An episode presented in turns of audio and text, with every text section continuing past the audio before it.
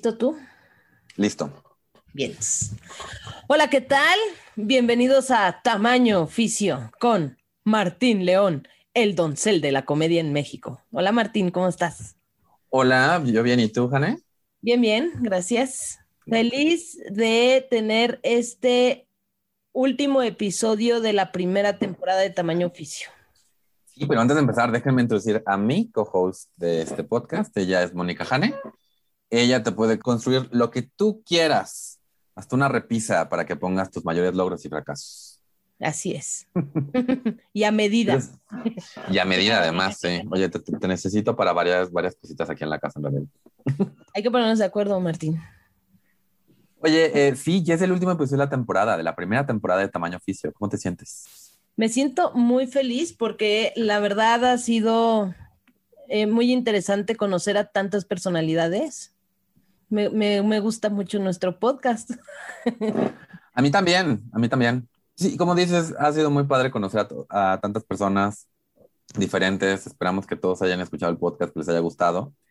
Y además, eh, pues ver, o sea, siento que un tema que tuvimos fue en general, pues una sorpresa en general grata de que la gente está, está ahí saliendo del closet consiguiendo trabajo, consiguiendo que los respeten, haciéndose respetar. Entonces, sí fue muy lindo.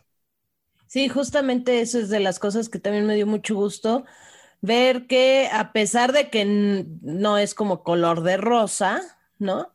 Pero la verdad es comparándolo a cuando yo empecé a trabajar al día de hoy, pues sí, sí, yo sí he visto en prácticamente todas las entrevistas un cambio en algunos más grande que en otros, pero al final del día creo que cada vez estamos más cómodos trabajando y siendo más productivos porque cada sí. vez pesa menos nuestra identidad LGTB más. Sí, o sea, y, y, y no es que la identidad pese, sino más bien es que, o sea, ya no es, ya, ya, o sea, es algo que, o sea, que puedes tener como parte de tu identidad, tu sexualidad, como cualquier otra persona. Uh -huh. Y con el siguiente reto que es la, eh, la identidad de género también, que pues, está dentro de la, la sombrilla sí. LGBT. Exactamente, ellos todavía creo que tienen más camino y creo que nosotros debemos de apoyarlos. Si tenemos a alguien de alguna T en nuestro trabajo, pues hacerles saber que no están solos, solas y que cuentan con nuestro apoyo y que no, o sea, ya sea que esté apenas empezando su transición o, eh, o que ya, ya, ya transicionó hace, hace, hace, tiempo. Que eso es un poquito de, bueno, se, se, va, se va a medio mencionar en esta entrevista. Para los que, ¿qué significa que acabamos temporada? Significa que vamos a tomar un pequeño break del podcast, unas semanitas. Eh, entonces, eh, quédense al final para que les contemos bien, bien qué va a pasar, cuánto, cuánto tiempo, cuando regresamos y que y pues no nos vamos a ir del todo, también va a haber como algunas cositas ahí en medio para que, para que no nos extrañen. Exactamente, que les comentaremos al final de este episodio. Exacto. No brinquen al final, escuchen la entrevista y ya luego lo escuchan, ¿ok? Exacto. Anne, ¿qué noticia nos traes esta semana? Fíjate que encontré esta noticia en Milenio que dice así. PRD inició campaña con 17 candidaturas de la comunidad LGTB. No. Y dice, de cara a las elecciones del 2021, que serán los comicios más grandes en México, al menos 17 representantes del colectivo de la diversidad LGBT del Partido Revolución Democrática, PRD, iniciaron y se sumaron a las campañas de este domingo. En las distintas entidades del país se comenzaron actividades a fin de lograr tres diputaciones federales, dos presidencias municipales, seis diputaciones locales, cinco regidurías y una concejalía. Ah, nunca había oído de concejalías. Yo tampoco. A través de un comunicado, se adelantó que durante las próximas semanas las representaciones de la diversidad sexual perredista dialoga, eh, dialogarán con la ciudadanía en aras de presentar un proyecto político que señalaron garantiza el ejercicio irrestricto de derechos y libertades para todas las personas. Eso me dio gusto que haya siete personas, siete candidatos representantes de esta comunidad tan bella que somos nosotros. Somos demasiado bellos. Sí, como de, como pues es, bueno, o sea, que estemos este, entrando. Igual y hay que ver nombres, igual y podríamos entrevistar a uno de ellos. Sí, aquí tengo algunos nombres, entonces vamos a buscarlos. En realidad yo tengo ya un par de estrellitas que quiero para la segunda, a ver cuándo nos, nos hacen caso, de que estoy ahí como que mandando DM en Twitter de, ¿qué onda? ¿Cómo estás? Tengo un podcast, ¿quieres participar? Pues sí, como dices, está padre que se esté participando. También creo que este, hay, un, hay un mínimo de gente que tiene que, de personas que tienen que ser de, del LGBT para, para las candidaturas, creo. No sé si para LGBT. Sé que hay un, tiene que haber una igualdad, por ejemplo, en género de, de cisgénero, hombre-mujer.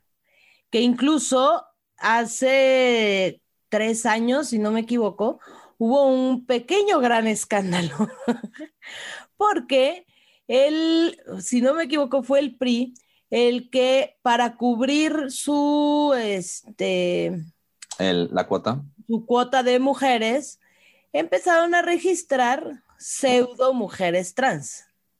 O sea, cuatitos que de pronto que no eran, este... Sí, aprovecharnos, de esta idea de que si yo digo que soy mujer me tienen que respetar y no tengo que cambiar nada de mi expresión, bla, bla, bla.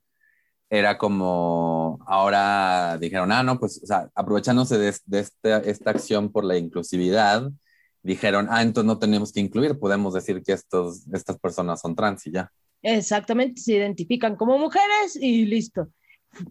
Esto fue hace como tres años, la verdad, nada más tengo así la, la noticia, no la tengo tan fresca, pero sí. este sí pasó algo así. Entonces, bueno, al menos no sé, no sé si para LGTB más hay alguna un porcentaje que también deban de incluir, este... así como mujeres y hombres, cisgénero, pero me da gusto, me da gusto saber que hay 17 candidatos ahí de la comunidad.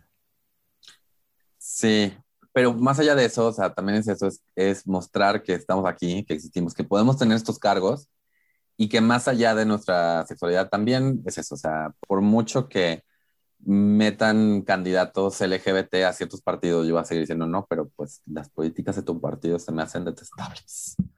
Cof, cof, pan, cof, cof. eh, bueno, la noticia que yo traigo no es bonita había mencionado antes aquí que en Arkansas estaban haciendo un, un empuje por limitar eh, el acceso a, a, cuidado médico de la juventud trans. Y como que la esperanza era que el gobernador dijera que aunque ya, ya, ya había pasado por su Cámara de Representantes, la esperanza era que el gobernador Asa Hutchinson, que me equivoqué la vez pasada, pero así se llama, Asa Hutchinson, la detuviera. Y el gobernador la detuvo diciendo, no, no, no de la mejor manera, como que decía, no, si esto fuera nada más para prohibir cirugías de, de, afirmación de género, eh, la, hubiera, la hubiera apoyado. Pero pues básicamente lo que, lo que, la, lo que esta ley está tratando de, prohibir es mucho y dice, pues esto realmente se vuelve como demasiado vago y, como y es básicamente pues, problemático eh, dijo, no, pues le voy a dar, voy a, voy a mi usar mi poder de veto para que esto no pase.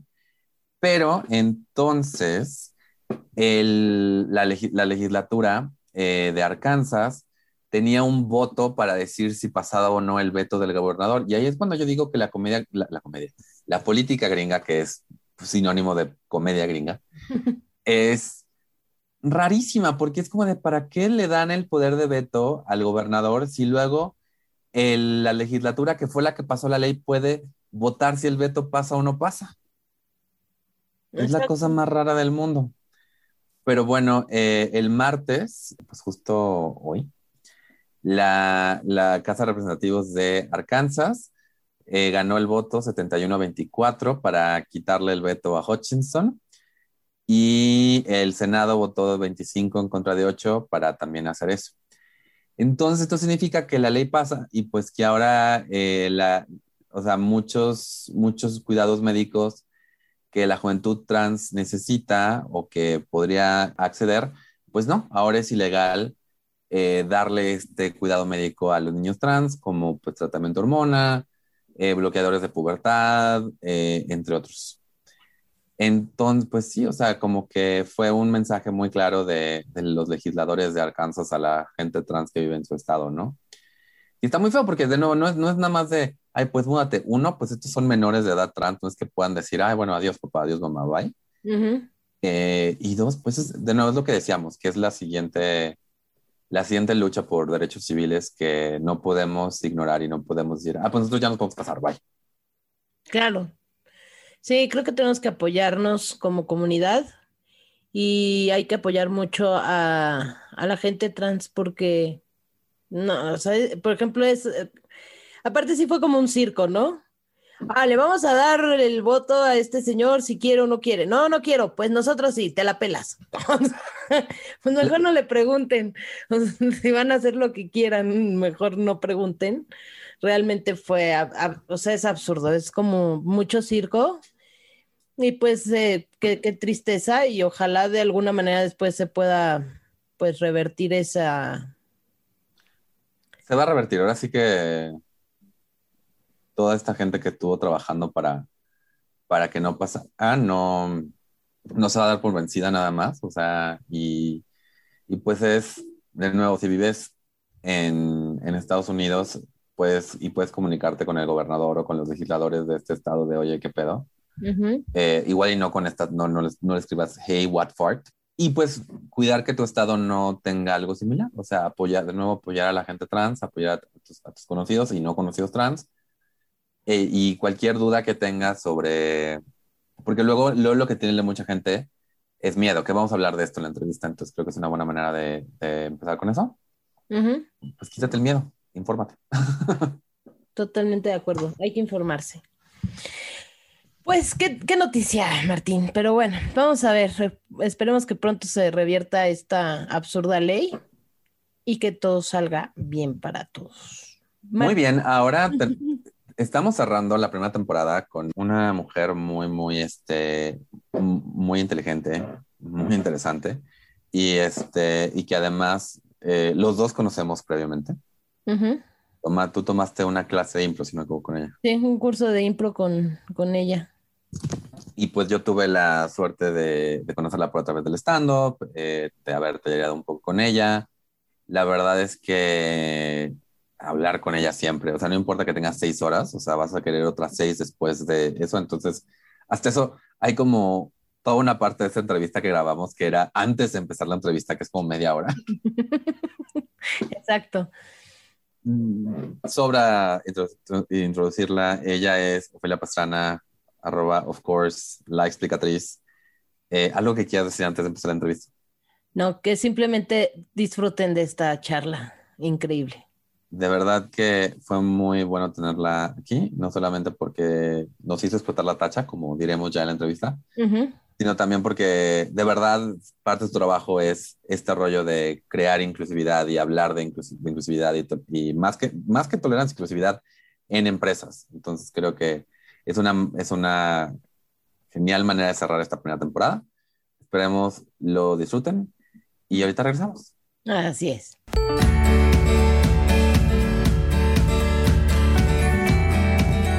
Arranquémonos. Muy bien. Bueno, pues, pues antes que nada, muchas gracias por estar aquí. Y eh, si quieres, por favor, introducirte a los que escuchan el podcast. Sí, es como siempre es la pregunta para mí más difícil de todas porque es identitaria, ¿no? ¿Quién es Ofelia Pastrana? Ni yo sé, o sea, estoy transicionando todavía, denme chance. Pero pues sí, soy Ofelia Pastrana, la explicatriz. El título de explicatriz es un título inventado porque hago tantas cosas que prefiero tener un título inventado. Si hay una persona que anda por ahí que dice, hola, soy Chabelo y todo el mundo sabe exactamente quién es y qué hace y de dónde viene, yo puedo decir que soy la explicatriz. De hecho, la explicatriz es un término heredado de un gran comunicador de ciencia y yo quiero ser comunicador de ciencia a la larga o, o, o, que trabaje estos temas. Entonces por eso me fui con la explicatriz. Pero pues sí, soy youtuber, que es un decir, soy generador de contenido, la verdad. Más bien sí. eh, soy comediante, me cuelgo esa medalla así. Eh, hago teatro impro cuando puedo. este, pero también del otro lado, eh, soy figura pública de millones de cosas. Como mujer trans, he sido una persona sumamente visible. Hace tres años y hace dos años inauguré la marcha. Sí, yo di el banderazo de salida. Luego fui la última persona con micrófono en la mano para cerrarla. Em, pero también en varias ciudades he representado la marcha. De hecho, acá atrás mío no se va a ver porque esto es en audio, pero estoy sentada enfrente de una corona que me dieron en Monterrey porque fui la este, mariscala de la marcha. Em, en ese un poquito como ser la oficial reina gay, pero muy bien. Eh, eso también estoy en la lista de Forbes bebés eh, de Forbes como top 100 mujeres más poderosas de México, que mi hermana me bulea porque me dice puede ser muy poderosa, pero aquí en esta casa no se pide pizza con piña. y luego también eh, soy mujer BBC 100. Y, estos lugares muy raros en la vida en general con todo esto, porque en últimas, todos estos premios, todas esas cosas, di una entrevista hablando de la diversidad en, en CNN que ahora resultó ser nominada a un Emmy. Ah, mira hay muchas cosas para que se pueden decir que eso es todo lo que ha hecho Ophelia. Pues la verdad es que em, como trabajadora, no como persona de la oficina o de los espacios laborales, tuve dos agencias de comunicación, o sea, comunicación digital, agencias digitales que llaman. Em, con su pues, sí, sí, me, sí puedo decir exitosas en su momento y exitosas aún todavía en un caso. Em, pero luego yo me volví manager de youtubers Entonces también por eso trabajé tanto con youtubers y luego yo me volví mi propio talento. Entonces eh, a todo eso y suma el hecho de que ahora estoy tratando de hacer comedia musical, que ya subí a escenario par veces em, y que es como lo que trabajo ahora. Eh, por eso digo que soy la explicatriz. Ofelia Pastrón es of course en redes sociales y hay gente que me dice ya no hay que saber más.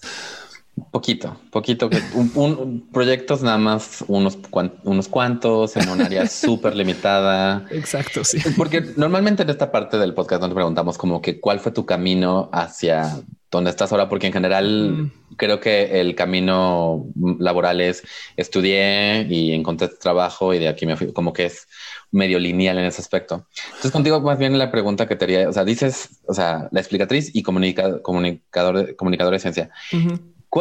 ¿Tú eh, ubicas un momento detonante en el cual dijiste esto es lo que quiero ser? Em, además es bien raro porque para todo eso estudié física y tengo una maestría en econometría. Eh, cada que tengo que tomar econometría. sí, exacto. Es, como economía y matemáticas. Em, cada que tengo que tomar una decisión difícil en la vida, simplemente me volteo y le hablo a una cámara este, ficticia, rompo la cuarta pared y le hago preguntas al Don John Master. Y entonces él me dice qué debería de hacer y según eso eh, aviento el dado. Y entonces por eso eh, tomo caminos tan raros siempre he sido muy emigrante. O sea, yo soy colombiana, pero también puedo decir que tuve casas en eh, Argentina, en Caracas, en Argentina, sí, exacto, en Buenos Aires, en Caracas, en Santa Cruz de la Sierra, en Bolivia. Estudié en la Florida, pero también tuve casa en Alaska. Y eh, mi maestría la hice en Australia y ahora vivo en México. Y a todas estas, eh, cuando tú estudias lo que yo estudié, tanto en física como en economía, nada existe. Entonces todo lo tienes que simular. Entonces yo aprendí a programar. Y por eso comencé a vender servicios de hacer websites cuando no se hacía eso. Luego al vender websites me da mucha tristeza que los vendía em, y no se eh, llenaban de contenido o los olvidaban, ¿no? Entonces comencé a vender el servicio de hacer contenidos para esos websites.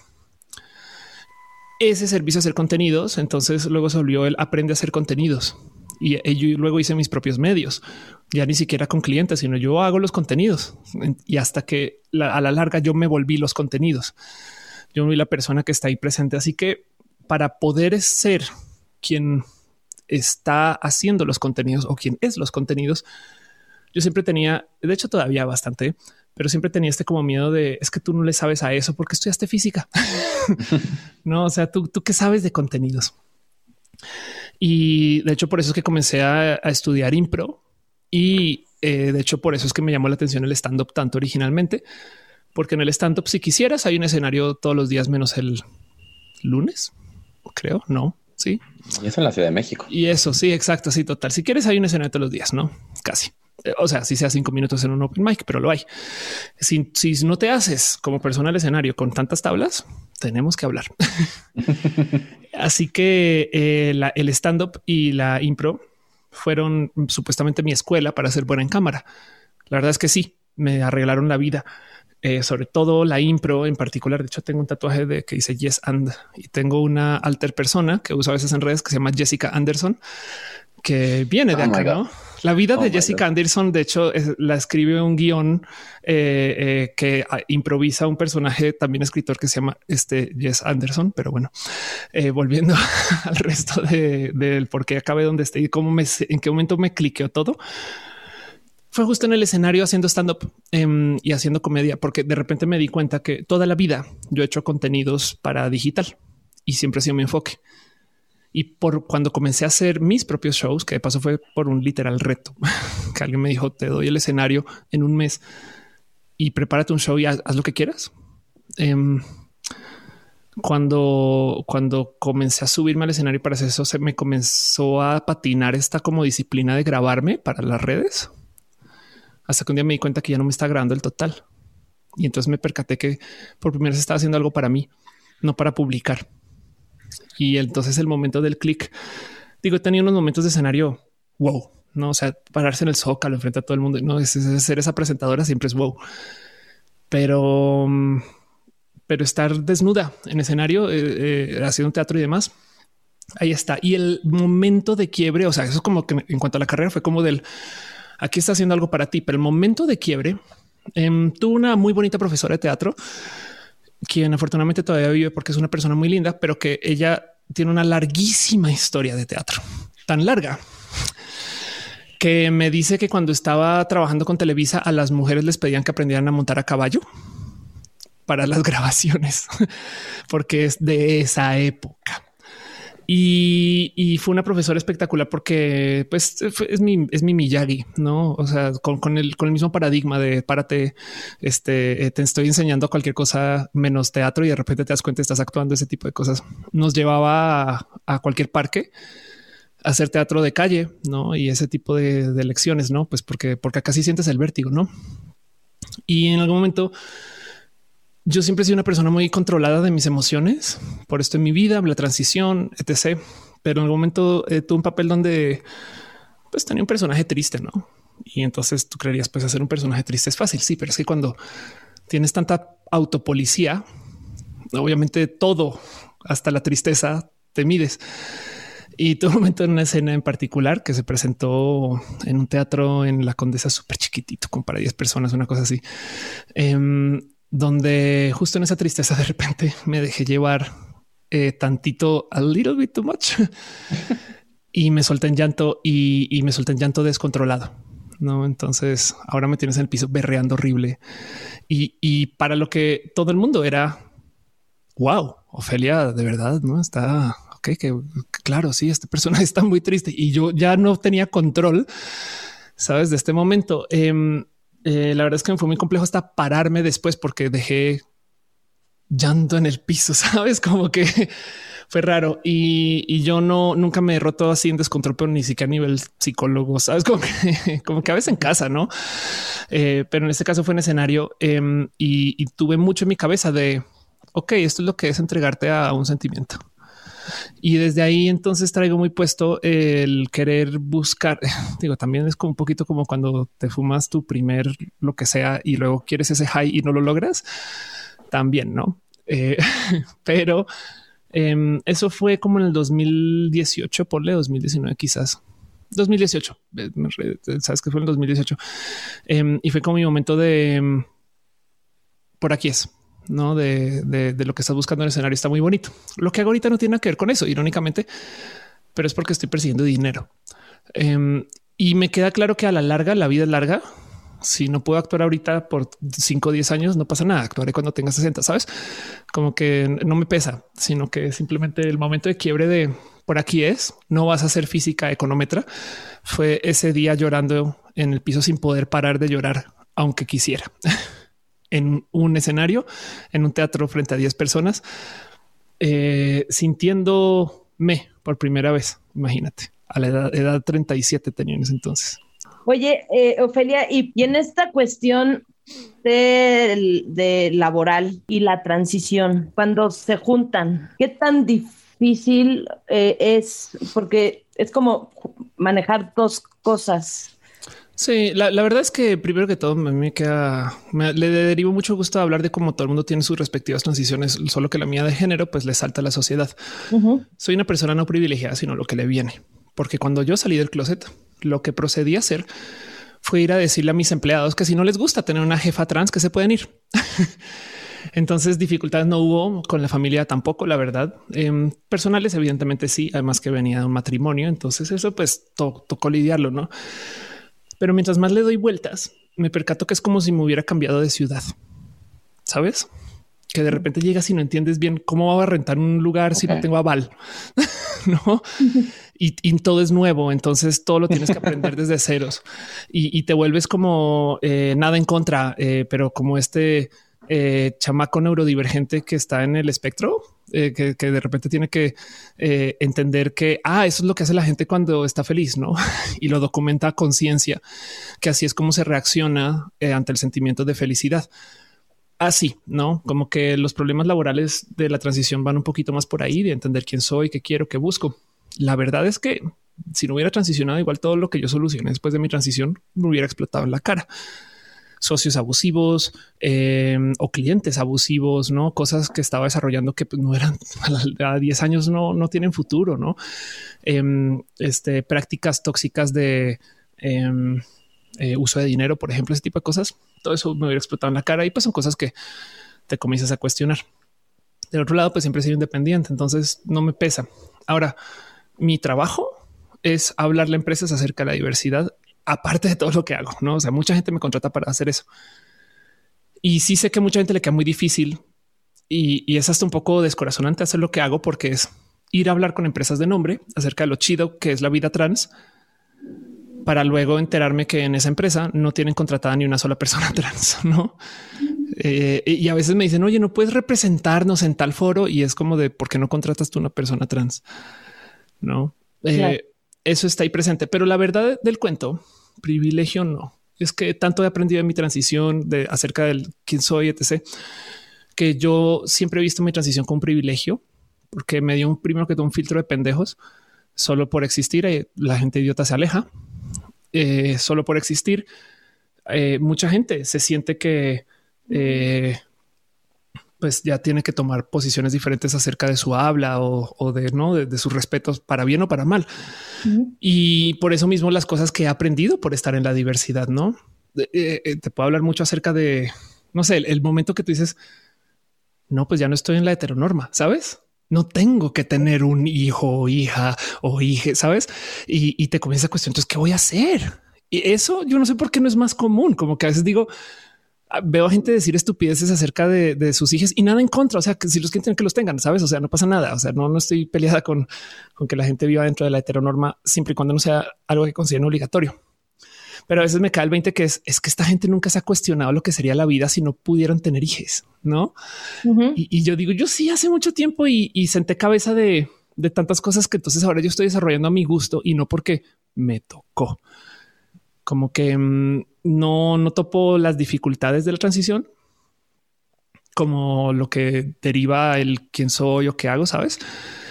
Sí, siempre, siempre he dicho que yo persigo mi transición no por tener disforia de género, sino por vivir euforia de género. O sea, no es que me cague ser vato, que sí es verdad, sí, pero lo que me lleva ahí sí es el martillo de torno. Lo que me lleva es eh, este que me encanta ser Ofelia. Y por consecuencia, entonces, en el trabajo, en el ámbito laboral, ese ha sido el enfoque siempre. Es como celebremos la diversidad, porque esto es lo que nos va a, si bien cerrar puertas con gente pendeja, a abrir puertas con gente súper cool. Y ha sido así por eh, ya casi nueve años ya. Wow.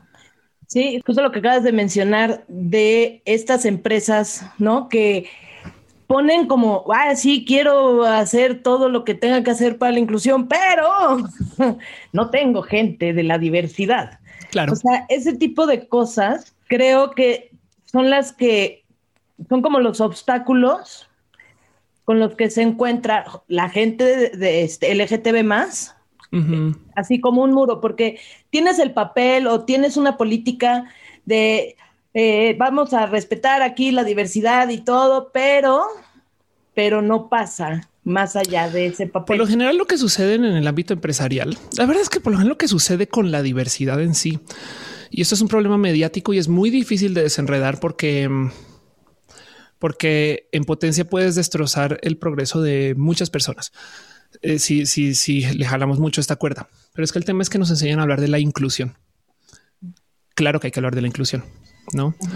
Eh, pero el tema es que para tener inclusión, mucha gente piensa que es el mundo y los raritos de la diversidad, no? Los gays y yo los normales, no? De hecho, hay gente que está en contra de que se diga hetero. No, yo soy hombre, no? Es como de no, si eres hetero, porque yo, yo soy homo, no? Eh, eh, todo eso. y el tema es que, como piensan que es una cosa los raritos de por allá, entonces la comunicación suele ser acerca de la inclusión. Un ejemplo, corrieron a Luis Alberto de su casa porque salió del closet, ¿no?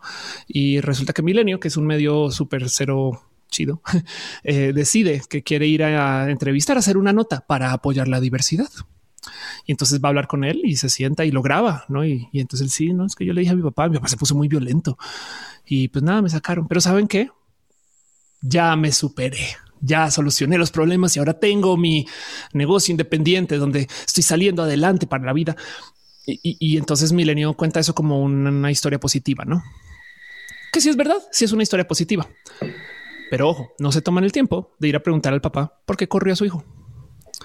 No se cuestiona la exclusión, se asume que esa es la norma y por consecuencia entonces salimos pagando porque todas las historias de la diversidad tratan con cómo hacemos para traer a los raritos a la normalidad, no cómo hacemos para incluir a la gente es mucho, mucho, mucho más difícil voltear y decirle a la gente, hey, no seas culera. Para permitir que la gente gay trabaje en una empresa, no solo tienes que contratar a la persona gay. Y lo impresionante de esto es que no hay que buscar a la gente gay con que estés contratando. La gente gay llega porque la naturaleza es enteramente diversa. Lo que tienes que hacer como empresa y de paso como persona es castigar la exclusión porque de nada sirve contratar al chico gay si hay un jefe homófobo. Entonces las empresas por lo general no entienden que las políticas de inclusión realmente son cómo castigamos al homófobo, cómo despedimos al misógino, cómo hacemos claro que si tú maltratas a una persona aquí o discriminas, no puede ser parte de esto. Y es mucho más difícil, aún dentro de la diversidad, decirle a alguien afín que no sea culero, que decirle a alguien que no es afín, venga para acá. Sí. Y por eso estamos acá, porque no se habla de la exclusión, se habla de la inclusión. El problema es que abogar por la exclusión puede convencer a algunas personas que dejen de hablar de la inclusión. Entonces ahora ni la una ni la otra, ¿no? Y también como que está el, el, el, esta capa de dificultad encima de que no por ser gay significa que no seas misógino ni transfóbico. Ah, total, sí, total, mm, sí. Eh, y, o, sea, este rollo como interseccional, ¿no? O sea, que... Y, y, no, y no puedes aplicar de... Pues, o sea, que normalmente cuando hablan de ya tenemos inclusión LGBTQ más en esta empresa, lo que se refieren es tenemos un G al cual, al cual aguantamos. O sea, no... De, de, hecho, no por ser gay quiere decir que no seas homofóbico. Exacto. ¿Sabes? Es que es que ni, ni siquiera con las que te importan a ti. no es impresionante como em, tenemos tanto que hacer culturalmente hablando, pero sí, eh, las empresas pecan mucho de esto. Eso es verdad. Del otro lado, es que es que son bestias de 16 cabezas, no al mismo tiempo. Sí quieren incluir a la gente, no? Y sí están buscando esto, pero pues suele ser este estire, afloje, aguanta súper complejo que a veces se demuestren estupideces. Lo que sí sí sé que es un garrafal accidente, es que piensan que el tema LGBT es un tema de marketing y de, relaciones públicas, no que piensen que es un tema de operativo. Ya hay de entrada ves qué empresa está jalando por donde no es. Pero te voy a decir algo. Si una empresa tiene esfuerzos de marketing del tema LGBT y no más, y lo hacen mal, además, o sea, hacen marketing mal hecho y luego despide a una persona gay y se entera todo el mundo y eso sale a la luz, ¿sabes? Prefiero eso a no tener nada. La respuesta del movimiento Me Too es que muchas empresas dejaron de contratar mujeres porque son porque generan un riesgo. Este porque dicen es que ahora, ahora, ahora le va a salir algo al jefe, no? y entonces en eso prefiero que lo hagan mal a que no lo hagan. Y, yo sé que está culero, pero, pero es que cuando una empresa va y se posiciona por LGBT y luego discrimina, también tienes un recibo con el cual cobrar. Es de hey, esto dijiste si nunca se han posicionado, entonces es aún más difícil quejarse con estas empresas. O evidentemente no es lo que quiero, sabes? O sea, más bien yo estoy diciendo estoy dispuesta a aceptar esto, pero no es óptimo ni de lejos. Pero ahorita dijiste una frase que me gustó mucho que dice castigar la exclusión, porque a final de cuentas, como buenos animales que somos, o sea, hay es, es este rollo medio pavloviano de recompensas y castigos, ¿no? Claro. Entonces, mi pregunta sería, ¿cuál sería la otra cara de la moneda? ¿Cómo, cómo premias la inclusión? ¿Cómo le das recompensa a la inclusión? Bueno, más allá de tener compañeros de trabajo gay y lesbianas trans, o cual somos muy lindos, por favor. He, llegado a entender que em, la presión de tener una comunidad este, homogénea es imposible. Y además es contramensaje. Como que este tema de que sí, es que las lesbianas no se llevan bien con las pansexuales. Qué bueno, siempre y cuando se platique y no sea discriminatorio, ¿no? El tema es este, eh, ¿cómo se premia la inclusión? Hay que celebrar las etiquetas. Hay que eliminar esa cultura de que sin etiquetas, por favor, porque esa cultura de sin etiquetas solamente le beneficia a un grupo y es al grupo mayoritario, que en este caso en particular es el grupo opresor. Pero además el tema es que este cuento de sin etiquetas es muy cómodo porque mm, porque es que no sé si se han dado cuenta, pero cuando la gente dice ya, ya no quiero etiquetas, siempre lo dice cuando se habla de orientación o identidad. Nadie dice ya deja de decir que eres de la Roma Norte. O sea, todos somos humanos. y es como de güey, no, porque además, si lo piensan, hay gente que se enorgullece de ser de la Roma Norte y no de la Roma Sur. No, claro que les gusta su etiqueta. Así que eh, hay que aceptar que las etiquetas son parte de lo que hay que eliminar es la discriminación por ellas. Porque, porque más sin etiquetas, la final del mundial sería ahora bien con ustedes el partido de humanos contra humanos que ganen mejor. Todos ya ganamos. Es como de no, eh, mexicano es una etiqueta, estudiante es una etiqueta, no? Y hay gente que se enorgullece de, de justo ahora soy comediante. ¿Y quién te lo dijo? Yo, porque yo me autoidentifico pero hay de que digas yo soy mujer porque me autoidentifico y no, no le puede ser. la verdad es que luego va a haber quien te dice no puede ser comediante hasta acá.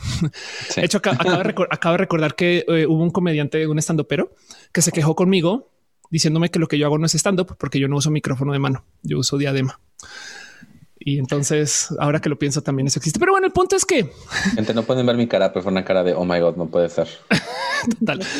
El punto es que em, cómo se celebra la inclusión celebrando las etiquetas y esto de paso implica permitiendo que todo el mundo tenga etiquetas mal aplicadas.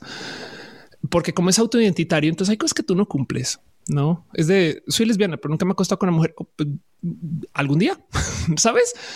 Este, eh, como que también el, el cuidar rancherismo también es enemigo aquí, lo que llaman el gatekeeping, que es este acto de tratar de validar quién sí puede ser y quién no puede ser algo. Porque, mm, por ejemplo, hay un movimiento dentro del rubro de los feminismos que se llama The Bad Feminist. Yo soy feminista, pero lo hago mal pero ahí estoy, no acéptame así. Pues, pues yo soy pansexual, pero lo hago mal porque a veces soy bisexual, sabes? ¿Y qué? No, en vez de decir no, tú no puedes ser bisexual porque el manifiesto de 1984 no es de, es de güey, deja, deja. Es más, eh, también hay gente polisexual, omnisexual, no? Y, vas y miras y poli, omni y pan técnicamente son la misma palabra, pero tienen motivos y diferentes eh, eh, razones diferentes de existir. Así que mm, el cómo se celebra la inclusión es justo celebrando todo aquello que sea lo identitario, el, eh, el, eh, principio de la autoidentificación, permitir que la gente esté ahí así, no sean tan parte de y ya. Y en eso también permitir que existan causas que normalmente se consideran banales, pero que también decir, sí, tú también eres parte de la diversidad. Porque, por ejemplo, en la diversidad, bien que puedo decir, ser artista es estar en la diversidad. Sí. La gente te va a tratar diferente. Sí. Eh, puede que tengas problemas de autoestima, pero sí, no, no es lo mismo que ser un, eh, chico gay, claro. O igual y sí, sabes, va a haber gente que piensa menos de ti porque eres artista. Sabes como que hay tantos paradigmas que puedes encontrarle paralelos. Las mejores comunidades siempre son las que tienen procesos para aceptar y aprender de la gente nueva.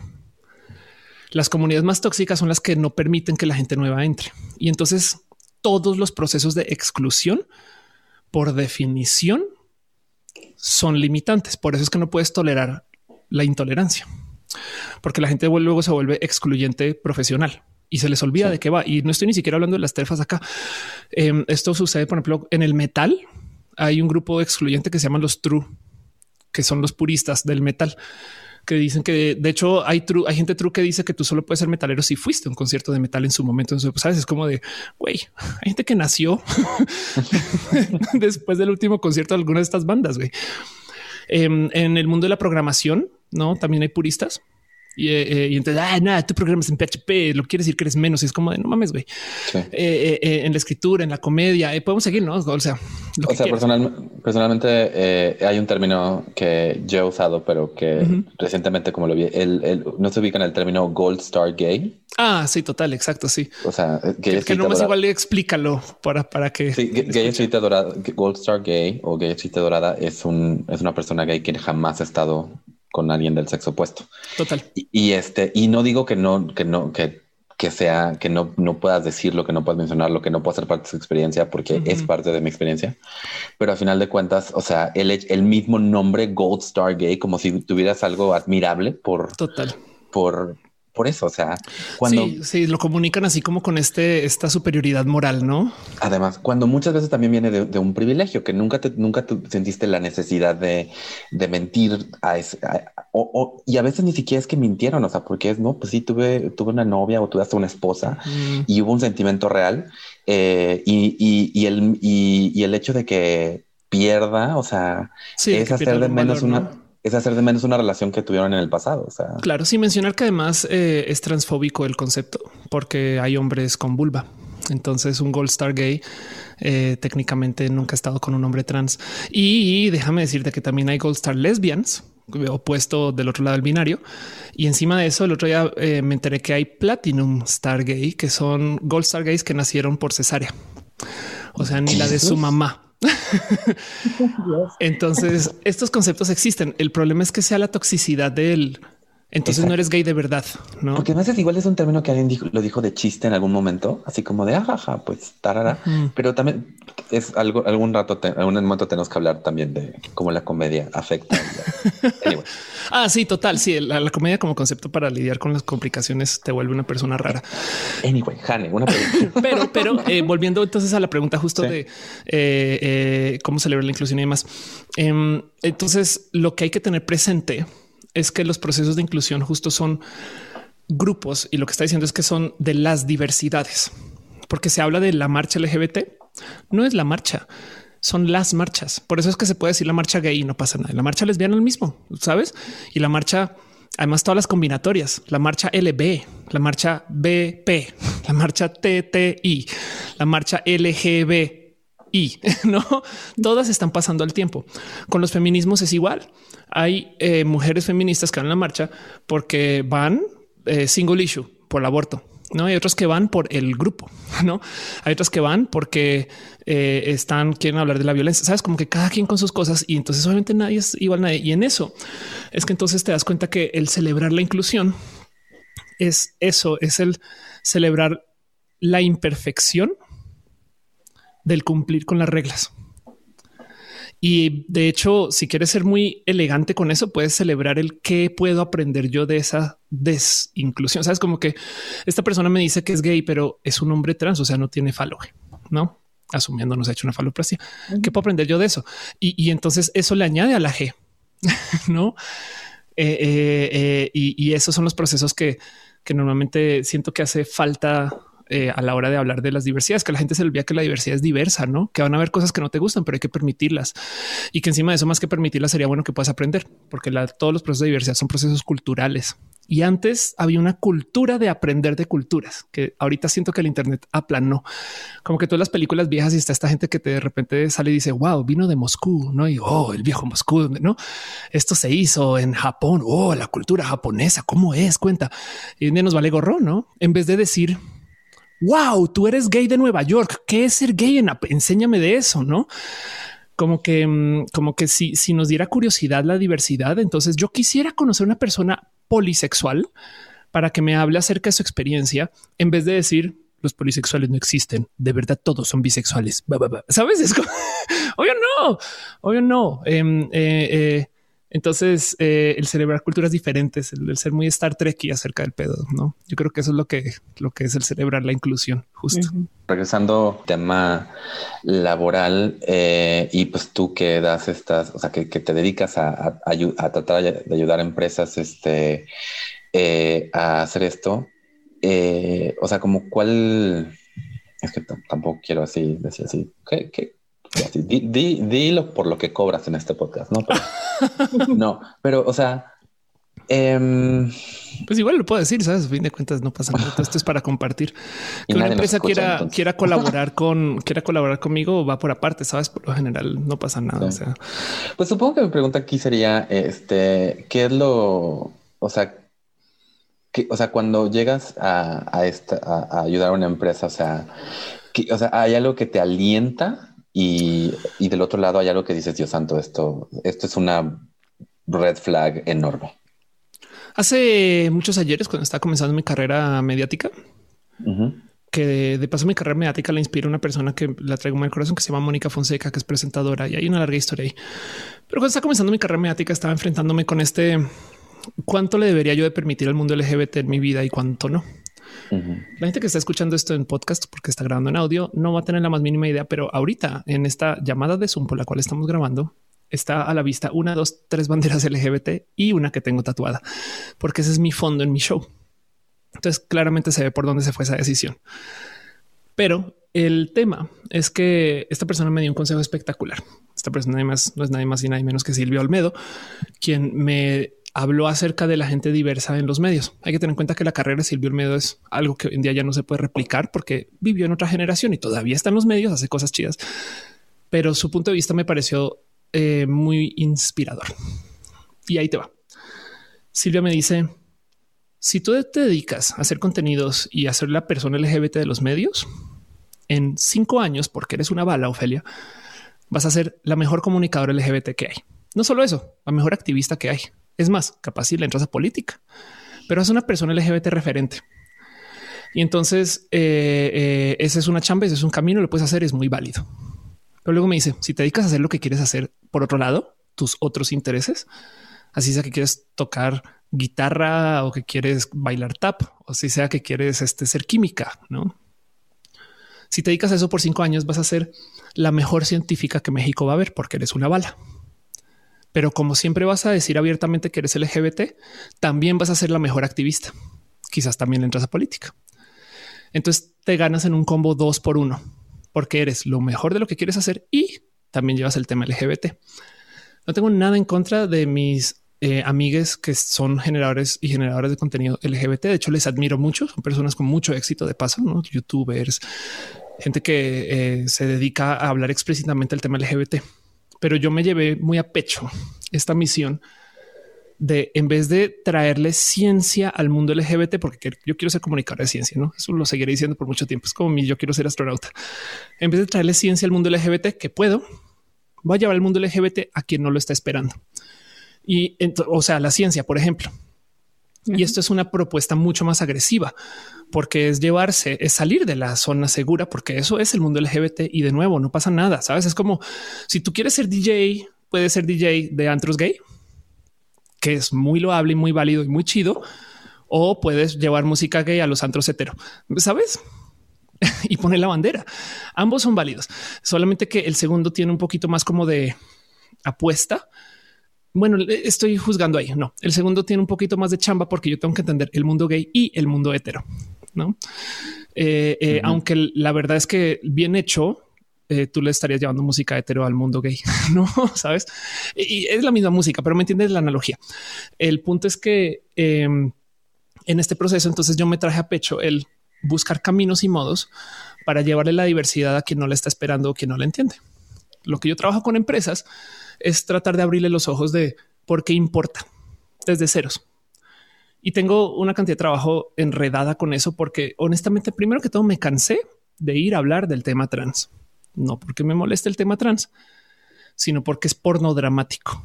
Entonces, contar la historia de la porofelia que discriminaron y que ahora se superó. Después de la tercera, ya fue un momento, ya voy a contar de lo que quiero hablar. Y le puse a rascar, me puse a rascar motivos prácticos por los cuales la diversidad importa. Y me encontré con unas cosas muy bonitas, porque además, si es verdad que estamos marchando desde hace 42 años y todavía hay que hablar de esto. Sabes, es como de que tenemos un problema, no sé, ya cuatro décadas y todavía hay gente que no sabe la diferencia entre, no sé, gay y bisexual, sabes? entonces, ajá, entonces algo ahí. Y me he dado cuenta que justo hay muchas personas, sobre todo en el ámbito empresarial, que saben que tienen que apoyar la diversidad, pero no entienden bien por qué. No, entonces, pues, sí, pues porque hay que ser buenas personas, no? Y por no, bueno, es que hay mercado rosa o algo, sabes, como que tiene internalizado ahí un poquito del por qué. Em, y siempre arranco con esto. Es una historia falsa, potencialmente falsa. Igual si se pasó, pero prefiero ya decir que es falsa. De esas que te topas en Internet, como en frases célebres, no tipo de no confíes en nada lo que dice en el Internet. Abraham Lincoln, no ese tipo de cosas. Pero el punto de la historia es muy válido y va así. Eh, cuenta la historia de una presentación que hizo Bill Gates en Arabia Saudita, eso el 2002, donde les habla acerca del mundo del futuro. Y en su presentación, la audiencia está dividida en dos y hay una partición física, hombres de un lado, mujeres del otro. Las mujeres no pueden hablar. Al final de la conferencia, un chaval levanta la mano y le dice, señor Gates, ¿cree usted que Arabia Saudita va a ser un país competitivo en el próximo, no sé, en el futuro próximo? Pues y él se voltea y señala a todas las mujeres que están ahí sentadas y les dice, siempre y cuando excluyan a gente de su economía o de su actividad. Claro que no. Esta mención, este pequeño mensaje de es que si tu empresa no tiene procesos de diversidad implica que está excluyendo, porque el mundo es naturalmente diverso. Si tú no haces nada, va a llegar gente LGBT a tu lugar. Si tú abres un local, una tienda, va a entrar una persona ahí. ¿Me explico? Entonces, para que se excluya, tiene que existir un esfuerzo de exclusión. Yo creo que la prueba más fehaciente de esto es el hecho de que hay esfuerzos para incluir a la mujer en el espacio laboral. ¿Y por qué es prueba? Porque hay tres millones más de mujeres que hombres en México. ¿Cómo es posible que a la mujer se le dé un trato de minoría cuando es mayoría? Eso es la prueba más clara de que hay opresión contra la mujer. Punto. Pero el punto es si tú no haces nada, tu espacio va a ser diverso. Entonces claramente hay gente que está discriminando o excluyendo. Y entonces normalmente les presento el cuánto cuesta esto, porque no es natural. O sea, te tienes que esforzar para que funcione, no? Por ejemplo, en el caso de la gente LGBT, despedir una persona LGBT tiene un costo. Eh, bueno, digamos que es una persona horrible y no la liquidaste, no? Porque eres discriminaste. Pero el despedir una persona LGBT también deja un hoyo de productividad porque alguien tiene que hacer lo que estaba haciendo antes ahí, pobre Carlitos, no? Pues no, pues no se hace, entonces queda un hoyo. Y luego hay que buscar a otra persona. Ese costo de adquisición existe, ¿no? La gente no llega gratis a tu oficina. Hola, vengo por el trabajo. Eh, bueno, a veces, pero bueno. Em, y luego cuando llega hay un costo de capacitación, que es un costo potencialmente doble porque si la capacitación está mal llevada, pues puede llevar un riesgo de, por ejemplo, si es un operador de una máquina, sabes, algo así, puede matar gente, sabes, por ser novato. Entonces el costo de capacitación puede ser caro o carísimo. Como sea, el punto es que estos tres generadores de costos, sacando de lado la liquidación, se miden, sobre todo en empresas multinacionales. Hay una encuesta que se llama OutNow, em, que trata de medir más o menos cuánto dinero se está perdiendo por permitir la discriminación. Para México, topa un promedio en pérdidas de como 429 millones de dólares el año. Ah. Es un buen de dinero. Y esto es una encuesta. o sea, esto no son cifras que el SAT está levantando de no. No, esto es una encuesta de gente que está reportando más o menos esta, este, estos costos. Eh, y, y, cuando yo le digo esto a empresarios y empresarias, de repente les hace clic de me está diciendo que yo estoy pagando porque corran a una. Sí, y de hecho ni siquiera los tienen que correr porque hay una cosa que se llama presenteísmo, que es cuando la gente va a la oficina y pues no comparte, sino solo está ahí, ¿no? Eso se da cuando la gente pasa por situaciones complejas en su vida. O sea, se da por millones de motivos, pero suele darse también cuando la gente pasa por situaciones complejas de su vida. Si tú te acabas de divorciar, al otro al trabajo y estás así y no mientras no pasa nada y le estás dando vuelta en la cabeza y trabajas menos cuando estás así. Si tú no tienes un ambiente laboral donde la gente pueda comunicar que es abiertamente LGBT o abiertamente diversa. O sea, si la gente del norte la discriminan en tu oficina, ese norteño va a buscar hablar diferente. Sabes? Eh, entonces, eh, si tú no tienes un ambiente que permita que la gente hable y cuente y comparta de su vida, van a estar compartiendo menos con la empresa. Eso también genera gastos. Y el clásico ejemplo que doy cuando hablo con empresas de esto es, imagínate que tú tienes un jefe que es abiertamente misógino y por algún motivo las mujeres no van a sus reuniones. Eso genera gastos o genera bajas de productividad, porque estamos hablando de productividad para gente que claramente el ser buenas personas no se les dieron, ¿no? Y entonces lo bonito es que les hace clic, porque de repente dicen, sí, güey, es que hay que permitir esto. Y a veces de repente aparecen empresarios muy mayores que les cae el, es que es que yo, yo me siento como una persona diversa porque yo soy boomer en una oficina llena de millennials y me discriminan.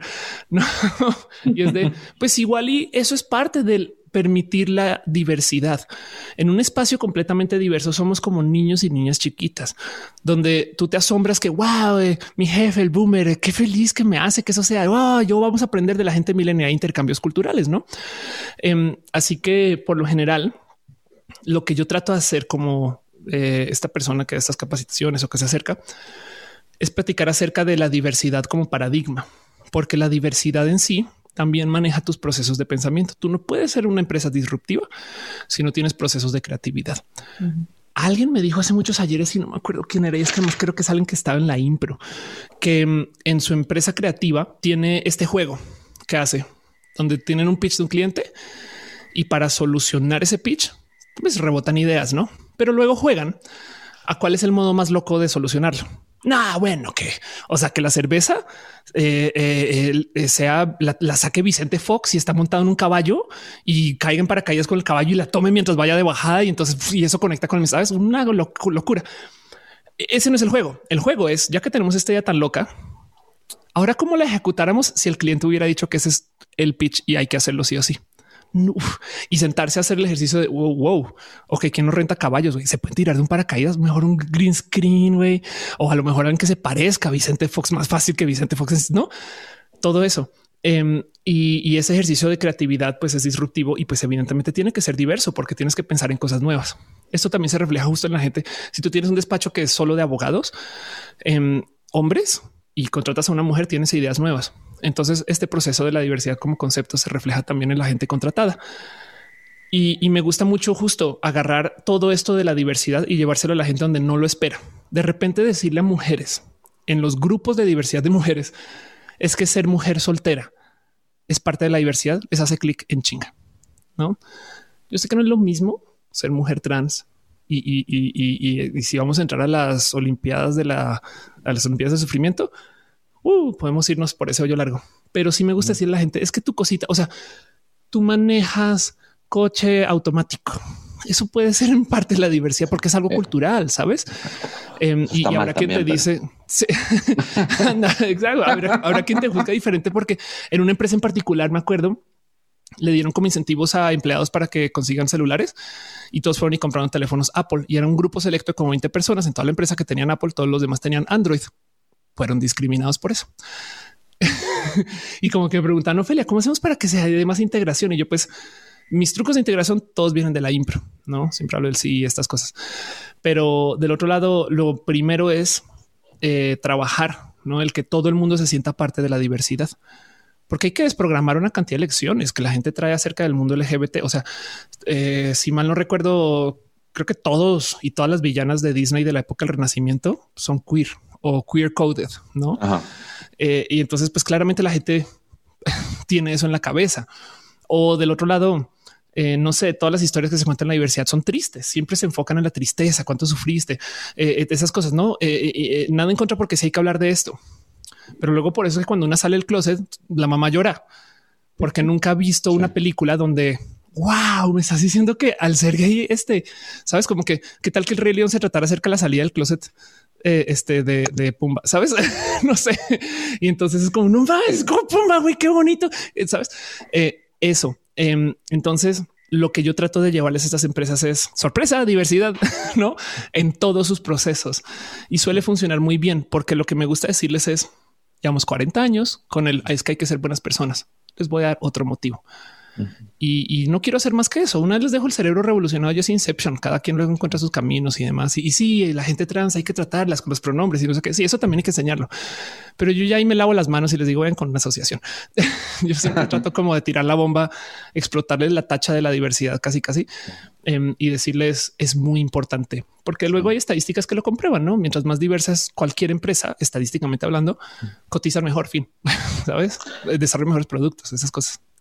Me gusta mucho porque eres casi un poquito como el mago de Oz, que, que, le dice al, al, que lo que hace es que le hace que el león y el hombre jalata y el se den cuenta que lo tenían desde es la diversidad ya está aquí, nada más tienes que aceptarla y entonces aceptará más diversidad. O sea, ay, total, así, claro, sí, por supuesto, es eso.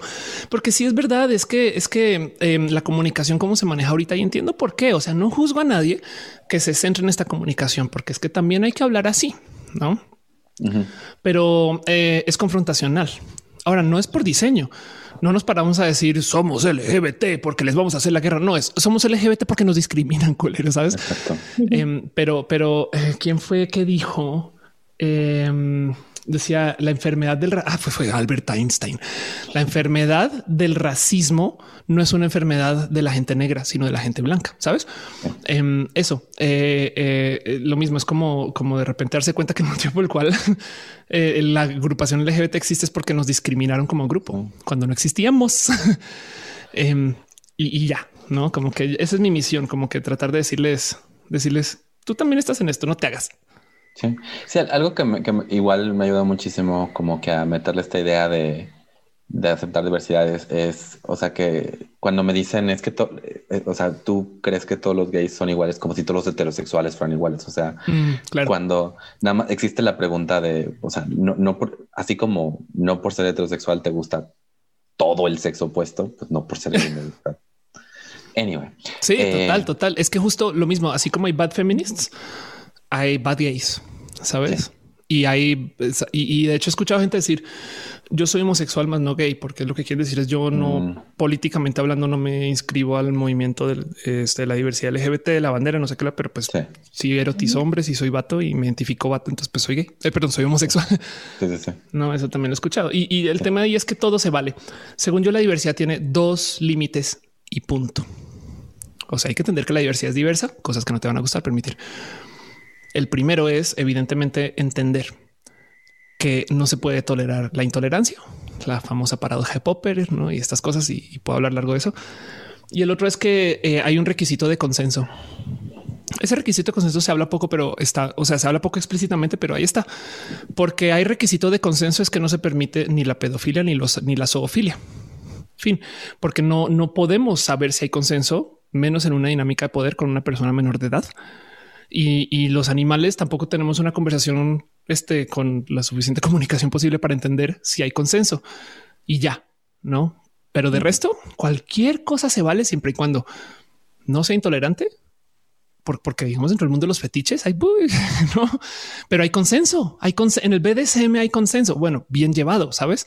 Hay BDSM tóxico, pero en el bondage hay consenso y hay cosas que dices esto está muy roto, pero hay consenso y no es intolerante. ¿no? es un tema para otro podcast. Total, sí. es un tema de eso, sí. Pero bueno, este, Jane, por favor.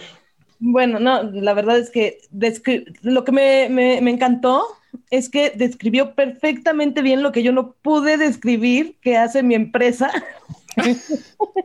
en el primer capítulo que decía, pues sí, o sea, te dan videos, te dan capacitación, pero las acciones, pero...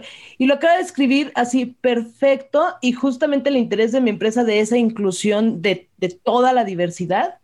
O sea, lo acaba de escribir perfecto y estoy así, ah, wow. Algún día cuando este, estemos eh, en el SAT inscribiendo, explotando tachas SADCB, lo celebraremos. Te voy a decir mi pregunta este, estrella. La pregunta caliente, sí. Sí, que es, si existiera un genio de la este, lámpara maravillosa LGTB más, ¿qué deseo le pedirías? Ah, wow, eh, ok. Eh, ¿Tiene que ser LGTB, el genio de la lámpara? Bueno, de así, se, así se identifica. Así, se identifica. Ok, perfecto. Digo, no, creo que eso lo limite en sus poderes, pero pues exactamente. Claro, no, no, porque, porque de aparecer un genio, yo tengo un tema y es que pierdo el control de la tele tanto que desearía que la tele tuviera un botón encima para que le hagas pip y el control haga pip, pip, pip, como los teléfonos inalámbricos de su época, sabes? Pero, pero ya voy a cumplir 40 y nada que sucede. Y entonces traigo la duda de bueno, a lo mejor con un genio este lo podría cumplir, no? Eso ya es lo último que me queda. Em, eh, sería muy bonito decir así de fácil que todo el mundo es LGBT eh, de, tener un genio LGBT, a mí me gustaría que los procesos de la diversidad sin buscar invisibilizar lograran volver a ser nexo con los movimientos de la diversidad de los feminismos. Porque si bien cada cual va por su camino, y es que si lo piensan, eh, la unión entre los movimientos LB, eh, este, perdón, la, unión entre los movimientos LG, que luego se volvieron LGB y las T's, no son tan straightforward, no? Porque uno son identidad ¿no? y los otros son orientación. Y de hecho, por eso hay gente que argumenta que no deberían de estar, que es gente culera, porque se les olvida que el motivo por el que no del arcoíris es por mujeres trans negras putas. y todo eso que pasó en Stonewall, no? Pero es que como en los movimientos de la diversidad son tan nuevos, también nos estamos inventando esto. La bandera lésbica eh, se inventó hace eh, dos años, creo, tres. ¿no? En el 96 hay una portada, creo que es de Newsweek, que dice bisexual. Y, literal dice, no son hetero, no son gay, son otra cosa. ¿no? E, y, la bisexualidad de hoy en día, como cada vez mientras más lo vivimos, nos volvemos personas em, más sofisticadas. Entonces le ponemos más letras porque hay gente que dice no es que bisexual no me describe.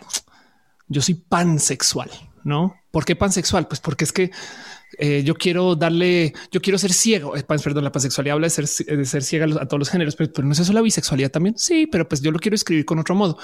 Y luego entonces aparece la gente eh, este omnisexual, no que la gente omnisexual lo que dice es que la gente pansexual dice que ciega a los géneros, y, yo sé que entonces, así como hay malas feministas, hay malos gays, hay malos pansexuales y no.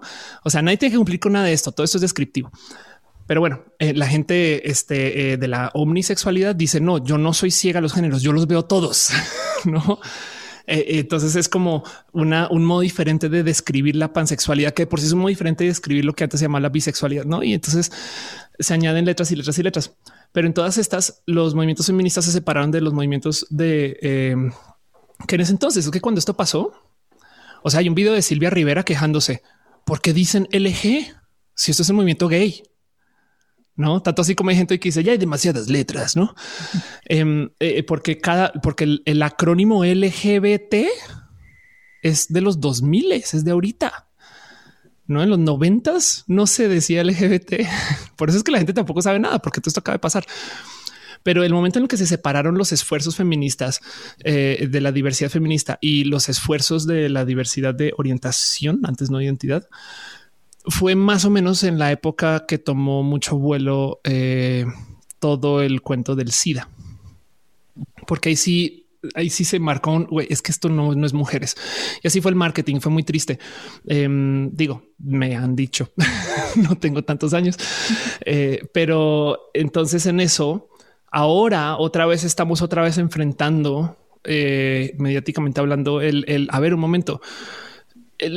todo lo que se busca en los feminismos ahorita no es tan tema en el mundo LGBT para bien y para mal, si bien nos discriminan mucho y si bien tenemos todo tipo de complicaciones y no, claro que no es seguro ser una persona LGBT. Hay países donde te mandan a la cárcel por ser una persona abiertamente LGBT. No, o sea, claro que hay problemas, pero la vida LGBT está más atrapada en el saber si lo que está haciendo es un carnaval o una marcha. Tanto así que yo siempre he dicho que deberían de aceptar que todos los años hacemos un carnaval y una marcha. No es más al tiempo, sabes? Y el carnaval tiene que existir porque hay gente que dice que no podemos que existir. Entonces, por consecuencia, yo digo, pues yo acá existo, mira cuánto existo, no? Por eso es algo empezó en la calle, porque me dijeron que no lo puedo hacer. Pues mira cómo lo hago. No sé, no estoy en contra del carnaval, no lo digo con peso moralino, pero el movimiento de los feminismos ahorita está eh, atrapado en una situación muy diferente porque pues, primero que todo es que asesinan a 11 mujeres diarias. No, bueno, mueren. No, si es un poco de no? Eh, y, ni hablar de eh, de nuevo el hecho, la cantidad de injusticias que hay contra alguien solamente por vivir ¿no? dentro del mundo de la mujer, ser mujer, identificarse mujer, todo esto. Entonces sí, o sea, hay diferencias, claro, pero de tener un genio o una genia, me gustaría justo eh, unirles, ¿no? En el mundo de eh, los feminismos está pasando algo muy bonito, es que como ya están viviendo más las causas, ya, están, ya le están añadiendo colores a lo que va a ser su primera bandera.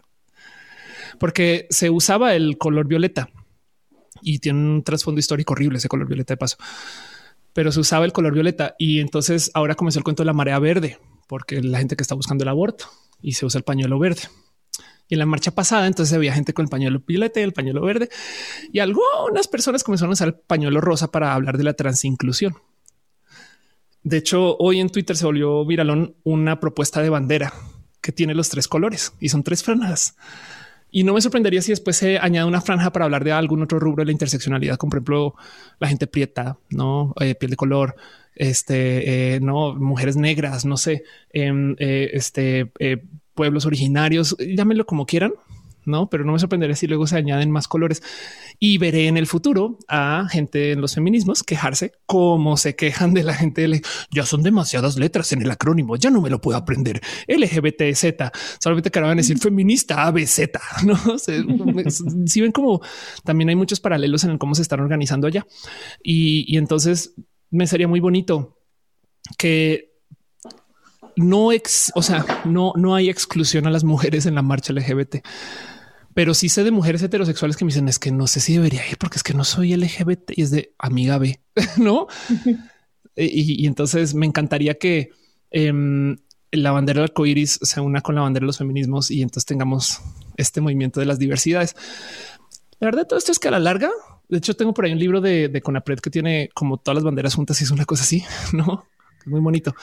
Em, la verdad es que a la larga, eh, de eso se trata la diversidad, no? Que la diversidad es diversa y entonces ahí, ¿no? algún día vamos a tener movimiento ahí de no sé, el separatismo millennial y este el orgullo norteño y no estas cosas. Pero, pero eh, de tener a un genio que me cumpla deseos es que una podamos unir estos, unir estos dos movimientos em, y que también ahorita no se puede hacer porque está muy sombrío el mundo de los feminismos, porque de verdad que es muy triste con donde se, tiene la mujer en tantos lugares, pero en México también. Pero algún día debería existir también un carnaval de los feminismos, así como existe el carnaval LGBT, saben? Como que eso también es parte de y, y lo considero muy importante. Pero bueno, esa es mi visión también, porque vengo del mundo de la, la bandera arcoíris y pues mujer con martillo solamente ve todo como clavo, no? O sea, también estoy viendo los feminismos desde este punto de vista. Puede que esté re mal. Pues muchas, muchas, muchas gracias, Ophelia, por esta entrevista. Eh, la verdad es que creo que sí va a haber muchos, muchos revienta la tacha. Bien. Este, Ahora la clave es vender tachas. Sí, exacto. Ese es. Sí, tachas en una hoja de tamaño oficio. Exacto. a veces. Exacto. Tachas no, oficio, tacha, perdón. muchas gracias, Ophelia. Y, eh, y, pues seguiremos aquí, este, pues cada quien haciéndole su luchita. Súper, sí, pues qué bonito poder hablar de esto. Y en últimas, eso, eh, la diversidad es eh, tanto que puedo decir, pero ese cuento de que el mundo de los normales y los raritos no es todo el mundo trae sus cosas, trae todo el mundo tiene, no? Y, es más, en el mundo LGBT también, ¿eh? a veces a mí, me gusta decir a la gente, ¿tú crees que tu abuelo que se iba al rancho con sus seis amigos y se acaba ya seis días iba a jugar cartas? no, o que tu tía, que eh, la famosa tía, no la chuchita que nunca se casó, pero vivió con su amiga toda la vida. Ay, qué feliz que fue. Eran muy buenas amigas. Era lesbiana tu tía, güey, solamente que no lo hacía y no lo aceptaba y no lo vivía, pero, pero pues ahí güey, vivió con su amiga toda la vida, sabes? De, nuevo, tema para tema para otro, pero es, es increíble ver cómo, o sea, de repente te das cuenta cómo puede más la familia que la discriminación. Y, y todos, y, y, todo, y aunque creemos que hace 50, 60 años no había, ya que te das cuenta, es no, sí, pues querían más a la hermana de lo que les importaba todo lo demás. Entonces... Total, sí, total. Esos grandes secretos de familia, ahí están. Ahí están. Em, tengo un amigo que cuando me conoció ya ya era tantito figura pública, entonces se acercó con su familia y le dijo conoció a Ofelia, ¿no? Y entonces le contó y, pues eh, sus padres, su madre sobre todo no sabía quién era yo, que qué bueno, sabes, no puedo ser tan arrogante pensar que todo el mundo sabe quién soy. Pero el caso es que entonces le dice, ¿no? Y le dicen, no, es que es una mujer trans. Y como que no respondían. Como, ah, sí, ok, qué bueno. No, no es que no entiendes, es que es una mujer trans, no? Y así que bueno, y entonces como que le causó shock de por qué no, pues, les causa nada. O sea, wow, no como que em, y resulta que en, luego le dicen es que tienes que entender que en la familia ya hay una persona trans y no te vamos a decir quién es. Y él entró en pánico porque me decía cómo identifico a alguien trans y yo mira, porque no sepas, no sepas lo, que más alcanzamos es porque comenzamos a compartir fotos. Después alcanzamos a sospechar que era más probable que sea un hombre trans que una mujer trans, em, quienes de paso pues son bastante más. Eh, la palabra es stealth, no? Y pues alguien mayor de otra generación y que solamente en, los, en la familia se sabe que es trans y nadie más sabe. Y dentro de la familia no se comunica tampoco. O sea, ya con los chiquitos no les dijeron ni las chiquitas, no? Él es el tío, ella. Exacto. Entonces los grandes secretos de familia existen. ¿eh? Eso sí. Están todos, ¿no? Eso es como la diversidad viene aquí. Uh. Y, está padre que de repente se esté haciendo un mundo donde no sea el, escándalo que se sepa, sino, ah, sí, va de vuelta. Sí, mm, total. Ahí... Que nada más sea este como que yo le había puesto el nombre de tu abuela. Exacto, eso, claro. Sí, total. O el famoso primo que se fue a vivir a Australia, ¿no? Y es de... Así miras en redes y es de, güey, es el primo gay. Exacto. yo tengo, yo tengo un par de amigos. Anyway, no sé dónde vamos a meter esto en el podcast, pero bueno. Muchas, muchas gracias, Ofelia. Muchas gracias, de verdad. Gracias a ustedes. Qué bonito platicar y chacotear de esto. Digo, este puedo hablar más. Entonces no me den tanta cuerda. Ya tomé mi café por hoy. Esto es lo que tengo que decir. ¿Qué tal, Martín? ¿Qué te pareció la entrevista? Bueno, no te pregunto qué te pareció porque es absurda. Mi pregunta más bien es ¿Qué te vas a llevar de esta entrevista? Mucho, mucho. Nada más con lo último que dijo sobre cómo en el feminismo va a haber una, diversidad de luchas como lo está viendo en la comunidad eh, LGBTQ y el hecho pues de que tenemos que estar abiertos a esta diversidad. O sea, Ofelia es una persona que luego para mí es o sea, me enfurece lo feliz que está a veces y lo, y lo positiva que es a veces. Yo soy una persona medio cínica y medio pesimista, entonces yo a veces como que la oigo yo así como de, no, no es suficiente, no, o sea, y, ahora, y, y, aquí se ve, o sea, es alguien que dice, bueno, o sea, si una empresa eh, dice que es pro LGBT y lo tiene un escándalo, pues al menos ya tenemos con qué agarrarlos, ¿no? Ya tenemos que decirlo, pues tú, o sea, aquí hay un, aquí tú, o sea, no puedes nada más decirlo, también tienes que actuarlo. Y todo esto llevando a este final de pues sí, de que la lucha no es fácil. Eh, el frente, por mucho que queramos verlo unido, pues todo mundo viene con su, con su bagaje y todo mundo viene con sus prioridades y lo que quiere hacer y lo que quiere ver. Y, pues tenemos que estar abiertos a esta diversidad y tenemos que estar abiertos a, aprender nuevas palabras, aprender nuevas etiquetas, a, a, respetar estas nuevas etiquetas. Esto no es, este, Ofelia, pero una otra mujer trans que tiene un canal de YouTube, se llama ContraPoints, se llama Natalie Wynn y su apodo youtuber es ContraPoints. Y cuando hablando de pronombres, dice, pues para mí es fácil decir, si tú me dices, dime ella, pues yo puedo decirte ella, ¿no? O sea, es algo, o sea, es algo hasta sencillo. Pero yo no quiero nada más decirte ella porque me dices que te diga ella. Yo quiero, yo quiero, o sea, entender y quiero creer, o sea, completamente así como como creo en la homosexualidad y como creo en la bisexualidad y como creo en la transexualidad, quiero creer en esto. Entonces, para mí, eso me lleva, o sea, eh, que, que, hay mucho por hacer, pero que hay mucha gente como Ophelia, pues que tiene muy buenas ideas para lograrlo. ¿Y tú? Me, me explotó todo el tiempo la cabeza. me encantó, o sea, la forma en que explicó todo este tema de la, de la inclusión y demás, hasta lo digo ahí en la entrevista. O sea, pudo expresar lo que pasa en mi empresa. Y por otra parte, sí, justo esto de, eh, del feminismo y cómo va a ser tan diverso y, y la, lo que tenemos que abrirnos todos, ¿no? o sea, o todes, nos tenemos que abrir a esta, a esta diversidad. O sea, la diversidad no es exclusiva ni de una preferencia, ni de una identidad de género, ni de un... La diversidad es humana, vaya. Literal. Entonces, este, y me encantaría ver toda esa diversidad unida para generar esta, este, pues este resultado que buscamos todos, de que todos podamos vivir contentos e y sentirnos incluidos y pertenecer a. Que es el gran reto, ¿no? El gran reto de la diversidad es que, que todos nos sintamos incluidos. Porque al final lo que tiene Ofelia, que se me hace muy interesante, es una curiosidad, una curiosidad científica. Y pues básicamente un, un, entorno mientras más diverso, más interesante, más interesante desde un punto de vista nada más científico, ¿no? De las cosas que van a interactuar.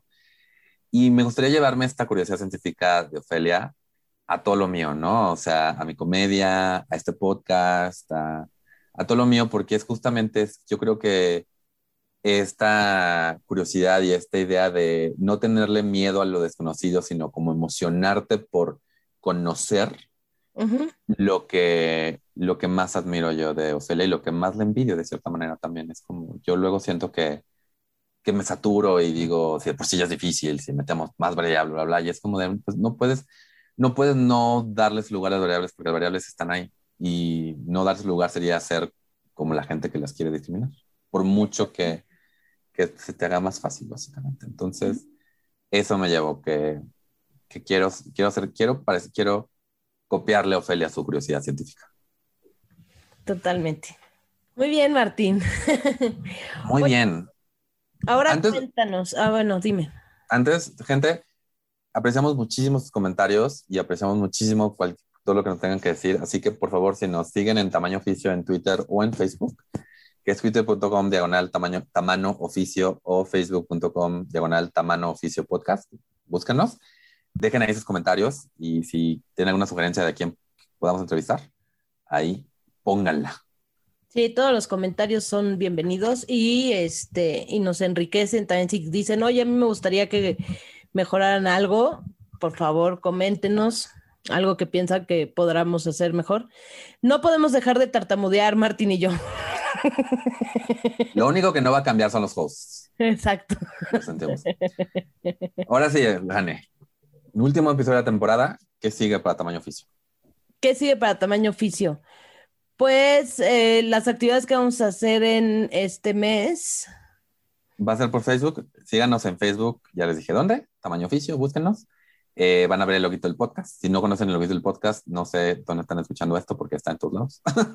Exacto. Pero básicamente, en vez de episodio, las últimas, las siguientes tres semanas, vamos a hacer un Facebook Live a las nueve de la noche, hora de México. ¿Qué, qué, qué, qué esperanza tengo yo de que nos escuchen de otras hora Ciudad de México?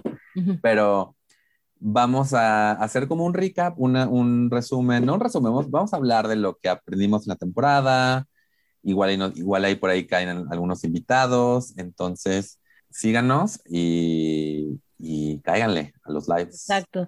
Porque también la idea es como poder interactuar con ustedes. Normalmente así en el podcast, pues nosotros hablamos, ustedes nos escuchan y aunque pueden dejarnos comentarios y demás, pues no es como esa interacción en, en vivo y en directo, ¿no? Exacto.